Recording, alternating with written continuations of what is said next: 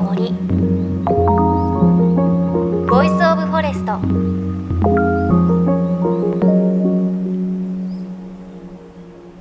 おはようございます。高橋真理恵です。今年長ネギがたくさん取れているっていうニュース目にした方もいらっしゃるかと思いますが本当に豊作なようであの私も岩津ネギっていう兵庫県のネギをもらいました。あの、泥がついてて、本当にね、太くて、私の手でこう一周して、一周ちょうどぐらいの ね、すごく太いネギをいただいたんですが、ね、おネギどうやって美味しく食べられるかななんて話をしていたら、この番組のスタッフに、あの、テレビでこんなレシピやってたよということで教えてもらったんですが、それが、長ネギを使ったアヒージョもうちょっと美味しそうじゃないですか。これ本当に簡単で、まあお鍋にオリーブオイルを敷いて、で、ガーリックを炒めて、ちょっと香り出てきたら、そこに、あの長ネギ3センチぐらいあっていいですかね。結構太めに輪切りにして、で、横にするんじゃなくて、お鍋に、こう、輪切りにした断面が上になるように、縦に敷いていきます。で、ぐつぐつと炒めて、で、まあそこに塩コショウで出来上がり。めちゃめちゃ簡単ですよね。これがね、まあネギがすごく美味しかったっていうのもあると思うんですけれど、ネギが甘くてガーリックのいい香りがして美味しかったんですよ。バケットとも合いますし、あとワインとも合うので、一品なんかないかなっていう時におすすめです。あのちょっとこう、アヒージョ用のありますよね。鉄のちっちゃい鍋。あれとかだと本当にね、映える 出来上がりにもなるのでおすすめです。長ネギのアヒージョぜひトライしてみてください。さあ、命の森 Voice of Forest。この番組でお伝えしている被災地沿岸部に命を守る森づくりを行っている鎮守の森のプロジェクト。その植樹リーダーであり、東京農業大学の林学博士、西野文隆さんと一緒に、いつも植樹しているその土地本来の木、まあ、潜在自然植生と言いますが、この潜在自然植生が実際にどんなところに生えているのか、宮城県東松島市の森でフィールドワークをしてきました。で、今回は、鎮守の森のプロジェクトでは、植樹しない木、松、これにスポットを当ててお送りしていきます。JFN38 局をネットしてお送りします。命の森 Voice of Forest。今日も最後までお付き合いください。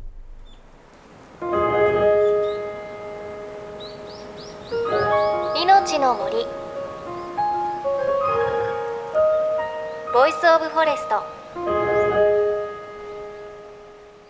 命の森 Voice of Forest東京農業大学西野文隆さんと宮城県東松島をめぐるフィールドワーク。今週は日本三景の一つ松島。その象徴である松がテーマです。東北沿岸部にはもともとどんな植物が根付いていて東日本大震災から丸11年が経った現在どうなっているのか。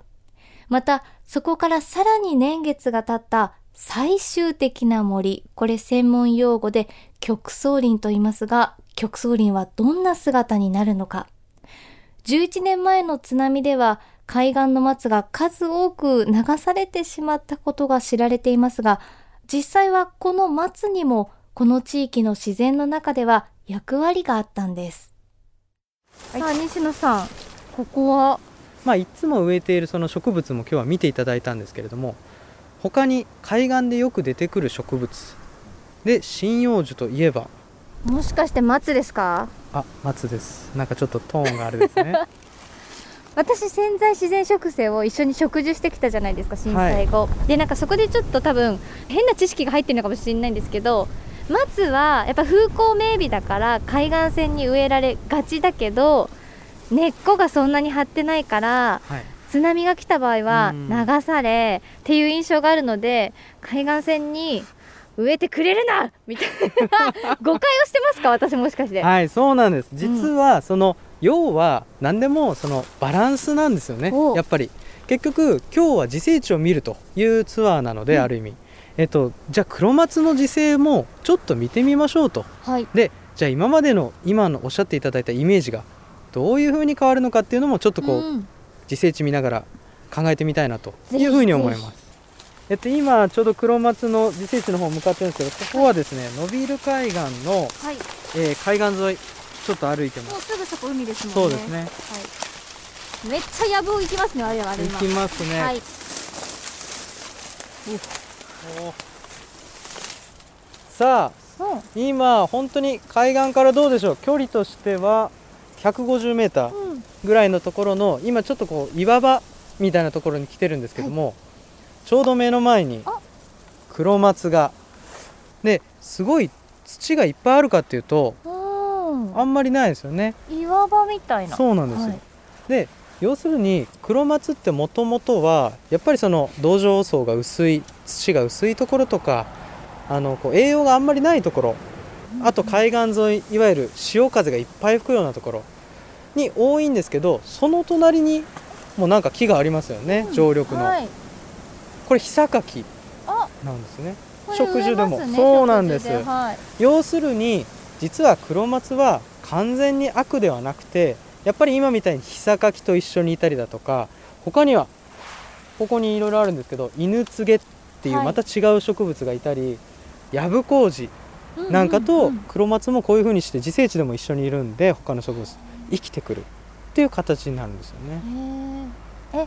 私たちが普段食事で植えるのは潜在自然植生じゃないですか、はい、黒松は潜在自然植生とは言わない？あの当然いろんな学者さんとか説はあるんですけどもあの極層林と呼ばれる一番最後の大人の森の部分で、タブの木が占めるような森には確かに黒松ってあんまりそんな出てこないんですよね、でも一番最初のこの森のスタート今森のスタートを一緒に見てるんですけどその時にはやっぱり風が強かったり土壌が薄かったりっていう場所があったりすると黒松さんの力も借りていかなきゃいけない。っていうのはあるかなってこれは結構個人的にも思ってたりします。で鎮守の森のプロジェクトさんでもやっぱり、えー海岸のすごい風が強いようなところでは黒松をほんと少しの割合ですけども力を借りようということで植えたりしてるへこともありります。そうかじゃあなんだろうここにいる黒松の役割としてはまあすごい何年も経って極層林になったらいないかもしれないけど今は必要というか、はい。風を避ける役目をしたりする。そ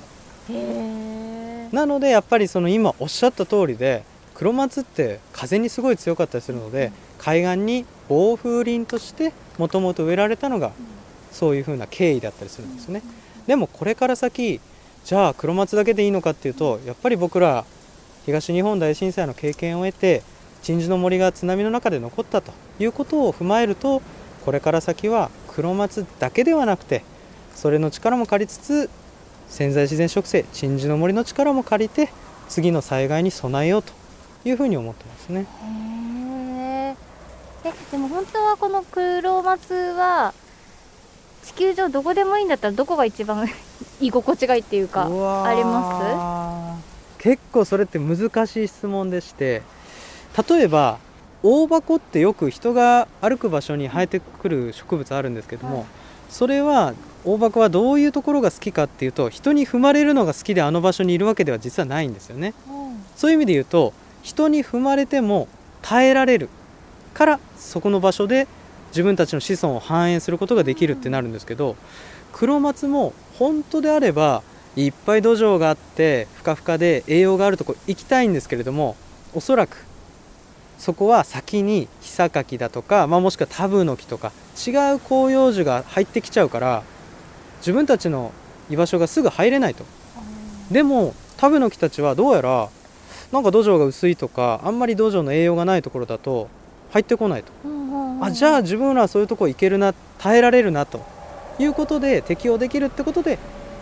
いることが結構多いんですよね。そこだとタブの日とかに邪魔されないんですね。そうなんです。なのでそういう意味ではタブノキのもっと最前線の海岸より潮が強すぎるっていうかすごいところは海水の影響が強いところは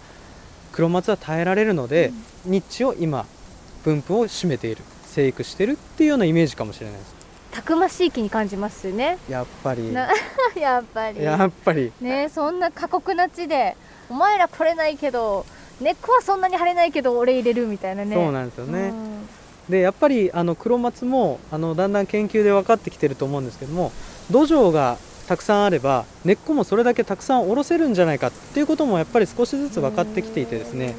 例えば林野庁さんが新しくその海岸にえー黒松を植える場所はですね、えー地下水位って言って地面の水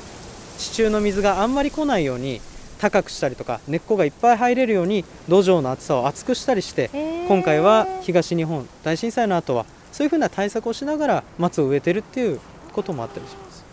じゃあなんかどんな風に育つのかも楽しみですね。そうですね。そういう意味ではもうちょっと実験的なところもありますけれどもやっぱり前よりは必ずバージョンアップして、うん。次の、えー震災に備える津波に備えるっていうのをしてるんじゃないかなって思いますよね、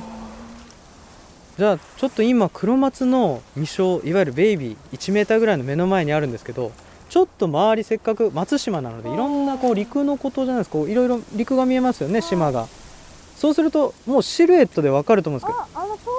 やつ。そうなんです。あれ大きい松ですね。あれ大きい松なんです、黒松です。あの上ってやっぱり土壌が薄かったり雨が降った時栄養が全部下にダダ漏れするんですよね。そういう場所っていうのは土地的に質素になったりとか土地的にちょっと変わったりする。そういう場所の極層は土地的極層林っていうんですよね。でそうするともしかするとあそこの極層林はタブの木じゃではなくてうん。黒松が極層になる場合もあります、なるほど土地的極層林になる場合もあるんですよね。でも今僕らがこのいる場所海岸からちょっと離れたぐらいのの平地ススキが周りにいっぱい生えてますよね。うん。本来であれば別にここ黒松も制したいですよね。で確かに。もそうなんです。よ陣地取りたい、うん。で自分の子孫を反映させたいのに入れない、うん。それは先にススキが入りやすいとか、そういう生存戦略で負け負けてしまったと言わないですね。ちょっと譲ったと。うん。その連続で自然っていうのはパズルのように成り立ってるんですよね。でそこにやっぱりややこしいのが、えー外来種っていうのがやっぱりそのニッチに入ってくる。うんで外来そうなんですセイタカアワダチソウなんかニッチを早く取れる。なので外来種の特徴としてはちょっと空き地が出るとそこにすぐ陣地を取って入ることができるそういうのが結構特徴ですよね。面白い面白いですよね。そうかそうか命の森。 Voice of Forest。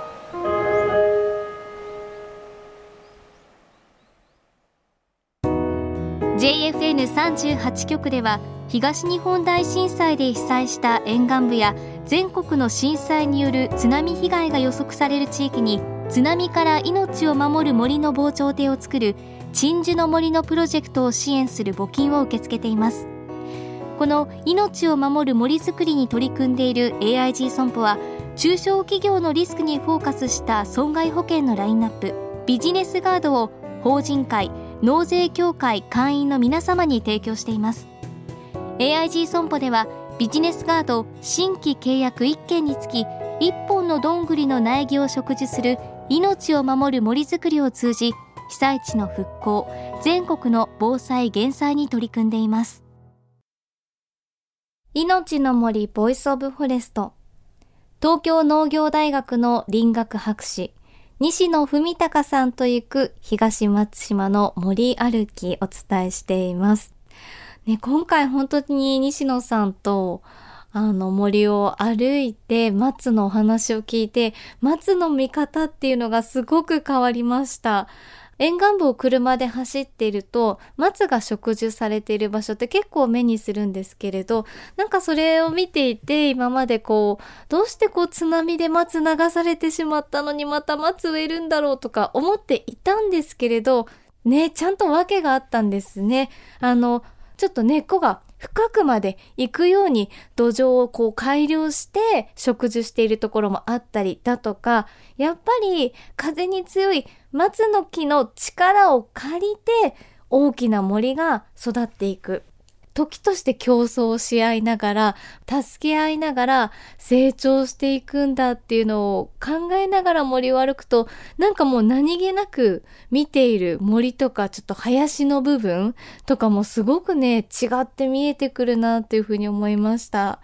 ねえ、本当はふかふかのところの土に松も生えたいけど、そこにはタブノキとか広葉樹がいるからなかなかそこには行けないんだっていうのを聞くと、ちょっとね、あ、松そうかと切なくなって応援もしたくなるななんていうふうに思いました。さあ、そして来週はですね、東松島の森からアロマの香りがしてきました。西野さんに教わる葉っぱを使った植物の香りの抽出法についてお伝えします。また番組ではあなたの身近な森についてメッセージお待ちしています。メッセージは番組ウェブサイトからお寄せください。命の森 Voice of Forest。お相手は高橋まりえでした。この番組は AIG 損保の協力でお送りしました。命の森。の木の森。 Voice of Forest。